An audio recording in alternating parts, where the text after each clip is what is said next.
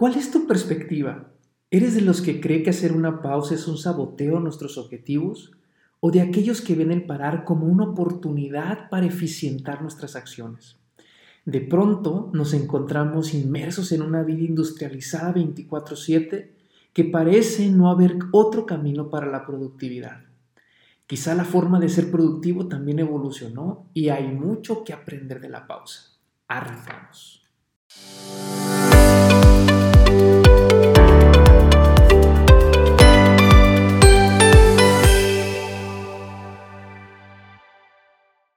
Hola revolucionarios, soy Eduardo Almada y mi trabajo es acompañar empresas y personas a evolucionar con más impacto y menos dolor.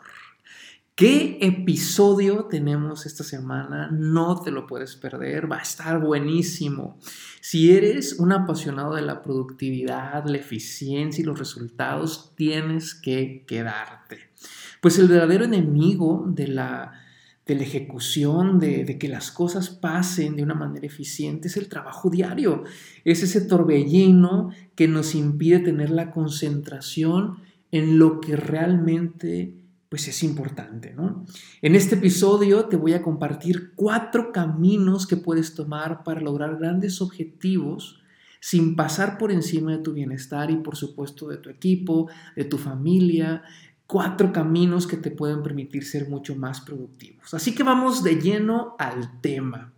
Esto de la pausa es, está tan bloqueado en algunas empresas que hasta algunos terapeutas, fíjense qué curioso, ¿no? Lo han tenido que llamar pausa activa.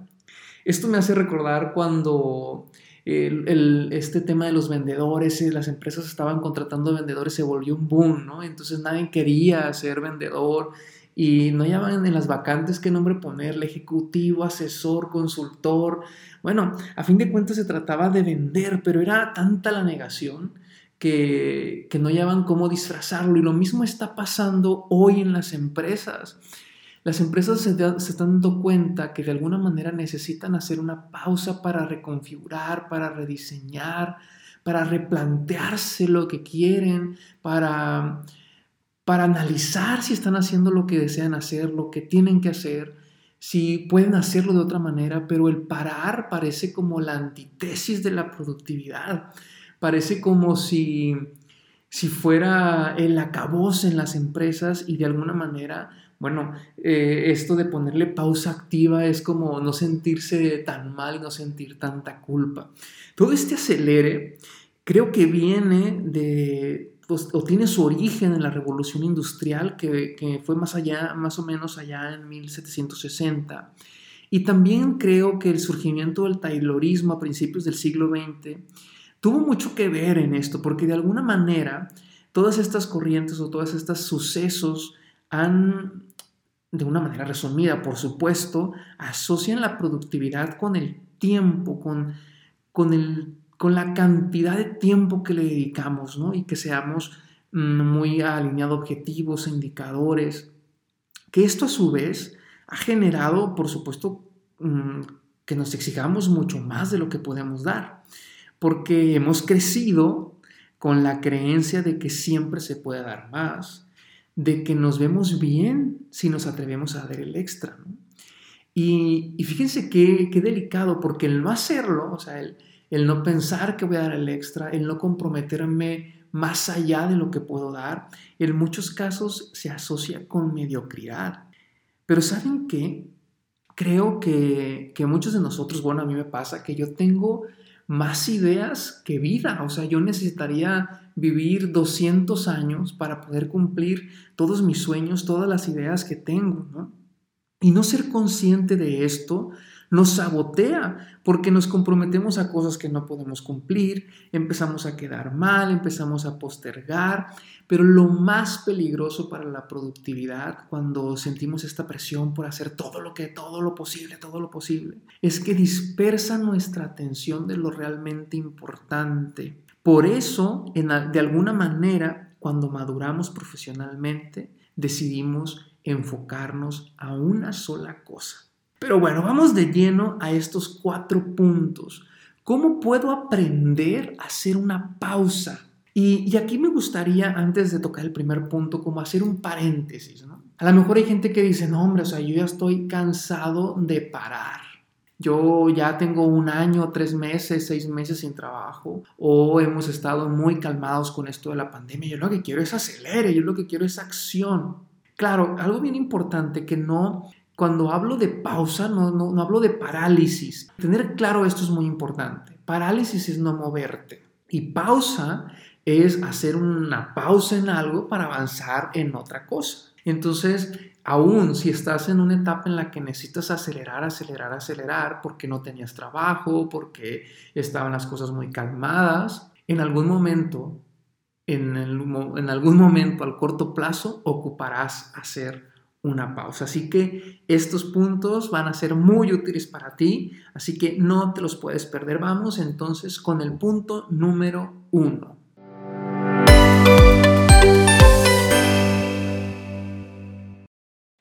Enfoca tu atención en lo crucialmente importante.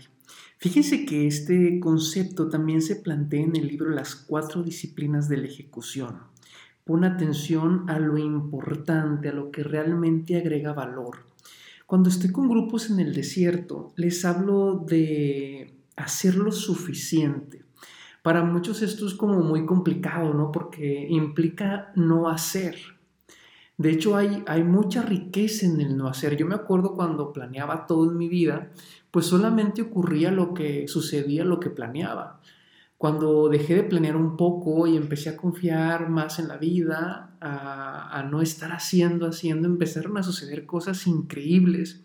Y, y, enfocar tu atención en lo crucialmente importante implica hacer lo que se necesita, solo lo que se necesita es enfocarte a la prioridad y a veces ese es el reto, porque estamos envueltos en una locura de tantas cosas que no sabemos elegir cuál es la prioridad en nuestra vida. No sabemos eh, decir no, o sea, a qué no le queremos entrar. Incluso cuando diseñamos una estrategia en una empresa, eh, básicamente la estrategia es decidir a qué no le vamos a entrar. Y, ahí es donde empieza como el, que el conflicto, porque queremos abarcar todo, queremos cubrir todo, atender todo, que nos olvidamos de lo crucialmente importante. Tú, tú sabes, tú sabes qué es lo más importante para ti, tú sabes qué es lo que tiene más valor. Yo antes de la pandemia escuchaba a la gente decir que eh, su familia era lo más importante, pero yo veía a la gente dedicándole muy poco tiempo a su familia. Entonces, Tú sabes, tú sabes qué es lo crucialmente importante, a qué tienes que dedicar la atención, cuál es tu, enfoque, mm, a qué debes de poner tu energía, a qué debes de poner tu mirada, a qué debes de poner toda tu fuerza, todos tus talentos. Fíjense que, no sé si, si lo sepas, pero yo, yo tengo una sesión que le llamo sesión de significado y es una sesión que, que usamos con, con, con personas que quieren saber ¿a qué poner la atención? O sea, ¿cuál es el sentido de su vida? ¿Para qué? ¿A qué van a enfocar de todo lo que traen? ¿Qué es lo crucialmente importante? Así que, bueno, esa es una muy buena opción para, si tú estás en esa etapa en la que dices, bueno, me voy por aquí, me voy por allá, hago esto, hago lo otro, eh, tomo esta decisión, tomo el trabajo, no sé qué hacer, estoy como ya muy eh, confundido con tantos pensamientos. Bueno, este, pues puedes acceder a esta, mm, a esta sesión de significado. Y se me ocurre que puedes tener un 10% de descuento si dices que escuchaste esta, esta sesión de significado en el podcast Humanos con Pasión.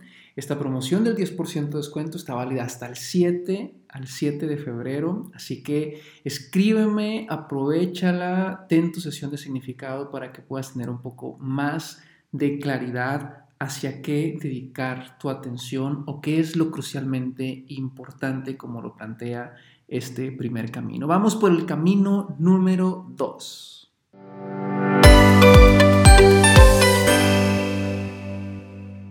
Haz un espacio en tu agenda para parar en el día, en la semana, en el mes.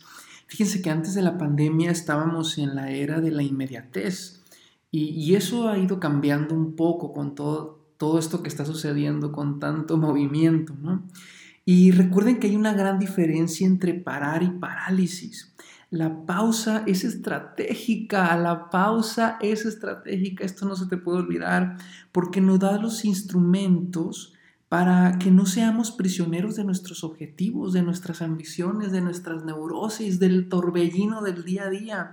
La pausa nos ayuda a reconfigurar, a sanar, a limpiar, a, limpiarnos, ¿no? a alinearnos. Esto es bien importante, alinearnos a nuestro proyecto, a nuestros objetivos.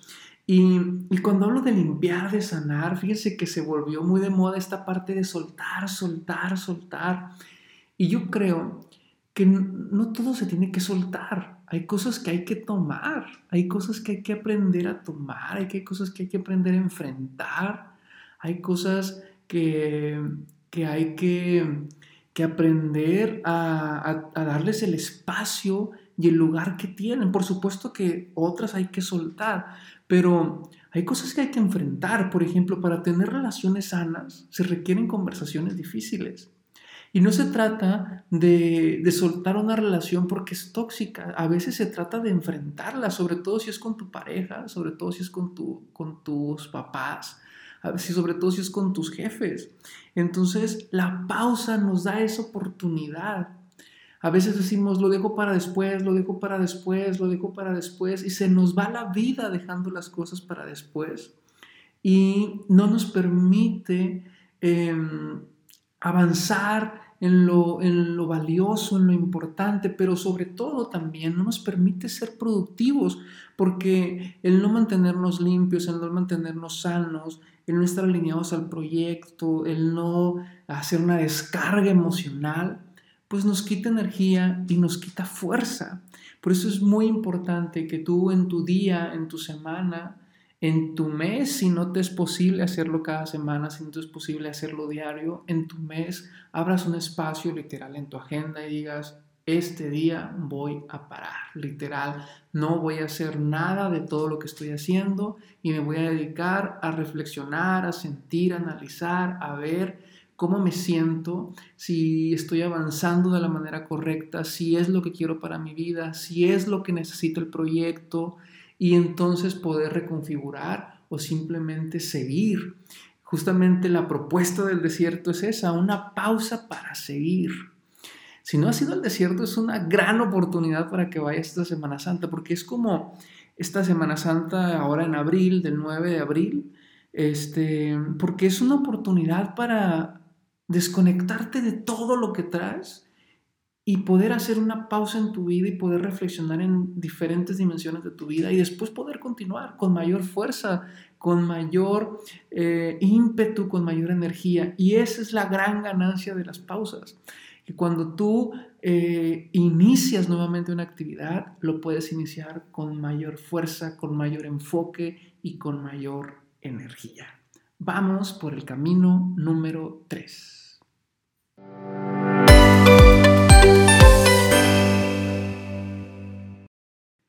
Descansar también es parte de la estrategia. Necesitamos cambiarnos el chip porque asociamos descanso con, con mediocridad, con sabotaje, con, con tantas cosas, con tantos sentimientos de culpa, pero el descanso es la base de la productividad. La quietud es la base del dinamismo. A veces eh, traemos toda la fuerza y la energía, si nos queremos comer el mundo y decimos, no tengo tiempo de descansar, ahorita necesito entender esto que estoy haciendo. Si tienes un trabajo nuevo, dices, es que necesito entenderlo y es que necesito meterme, meterme, meterme, meterme. Y ojo, mucho cuidado con que algo realmente te agote. Los que ya han estado en esa situación me, entenderán o sabrán de lo que hablo. Pero cuando algo por más que te apasione, por más que te guste, te empieza a cansar, te empieza a agotar, cuidado. Porque cuando el cuerpo se agota, se cansa de cualquier cosa del trabajo, de una relación, de una emoción, de una vivencia, el cuerpo explota o para o termina soltando todo sin medir las consecuencias. Fíjense que una vez un cliente me dijo que me impresionó mucho, estábamos hablando de esto de la pausa, y me compartió eh, eh, este empresario con una trayectoria impresionante, eh, que, que su abuelo le decía, no descanses hasta que te canses, porque no hay nada peor que le pueda pasar a una empresa que un líder saturado. Qué fuerte, ¿no? Porque estamos acostumbrados a darle, darle, darle, darle, darle, darle. Entonces, ¿qué pasa cuando nos saturamos? Perdemos el foco. Perdemos el foco, perdemos la atención en lo importante, perdemos claridad de lo que hay que hacer. Entonces las empresas, menos ahorita, no se pueden dar el lujo de tener un líder saturado.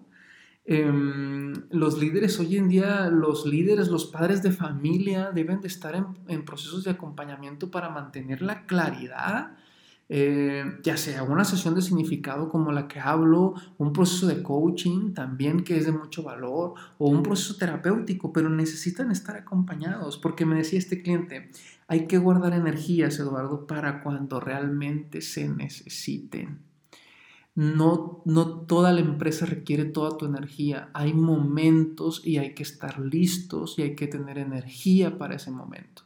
Si te la llevas saturado, si te la llevas agotado, cuando la situación necesite tu energía, eh, vale más que la tengas, porque si no el precio va a ser muy alto. Y es justamente lo que nos pasó con la pandemia. A mucha gente la agarró agotadísima la agarró cansada. Y entonces era así como que, que innovar, que inventar. O sea, si estamos hasta el copete, estamos agotados, estamos cansados. Los agarró muy mal parados a nivel familia, a nivel relaciones, a nivel negocio, a nivel equipo. Y por eso estamos teniendo el caos en, en muchas en muchas partes, como el que estamos teniendo, ¿no? De divorcios, de empresas eh, que están quebrando, de empresas que no han podido salir adelante, porque ya no nos alcanza la energía. Van dos años de lucha, dos años de incertidumbre, dos años de no saber si, eh, de vivir al día, de donde las cosas cambian de un día para otro. Entonces habría que tener mucha energía para poder resistir tanto, tanto dinamismo. Vamos por el punto número 4.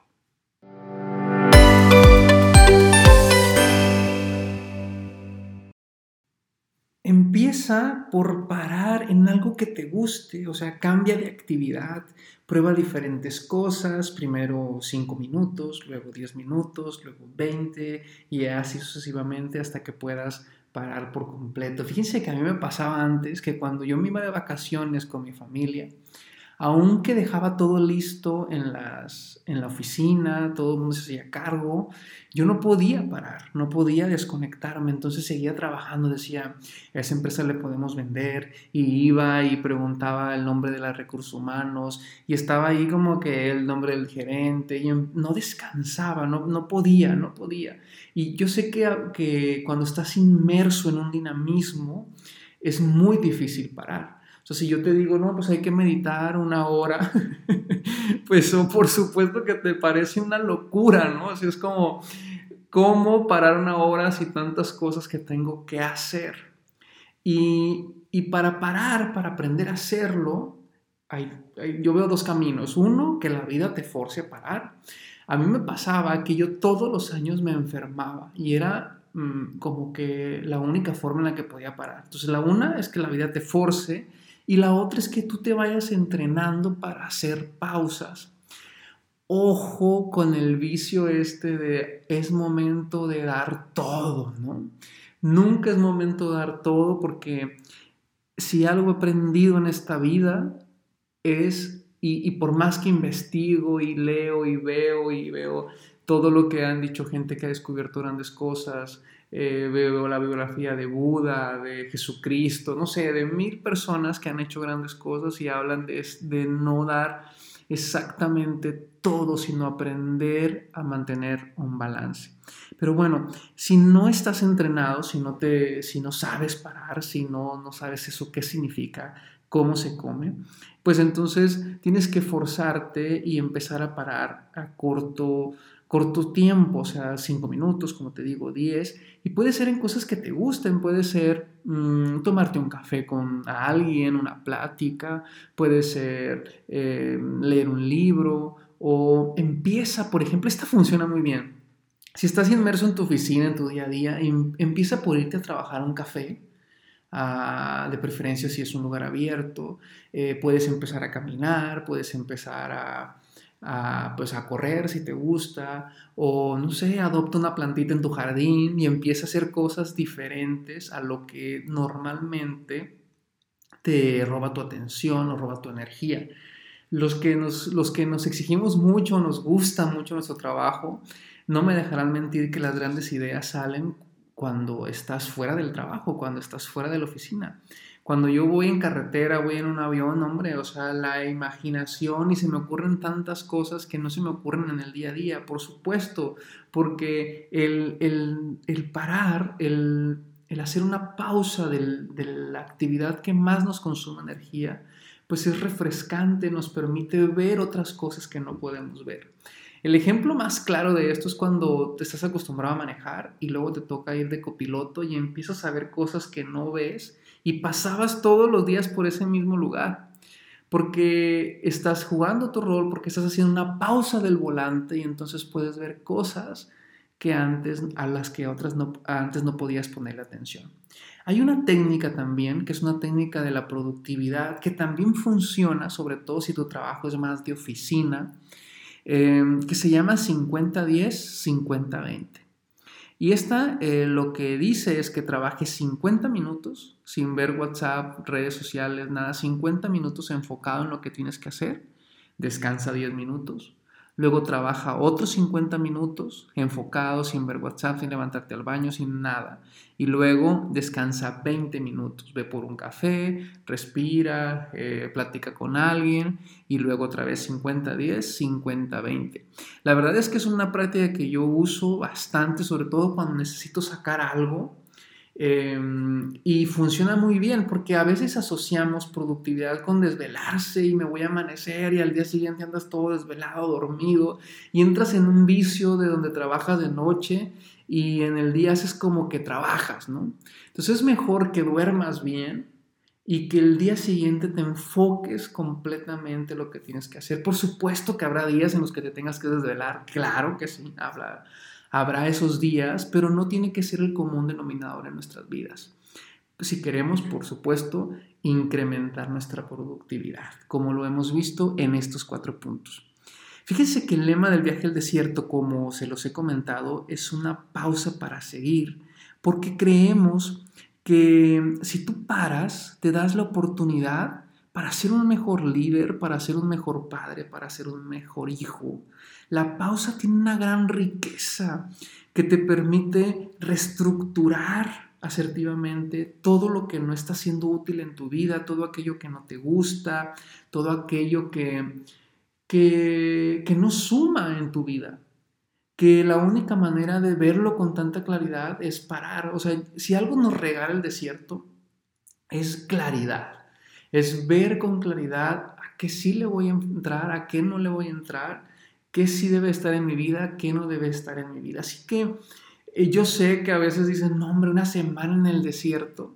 Eh, se les hace mucho, pero una vez que estás ahí dices, ¿por qué no nos quedamos más tiempo? Realmente, darte la oportunidad de parar una semana es un gran regalo que te puedes hacer. Así que puedes sumarte, puedes sumarte al siguiente grupo que, que nos vamos el 9 de abril justo cuando inicia la Semana Santa. Así que si quieres hacerte un regalo, pues es la oportunidad para sumarte al desierto. Ya haré un episodio, el próximo episodio va a ser del desierto, de qué sucede en el desierto, así que no te lo puedes perder.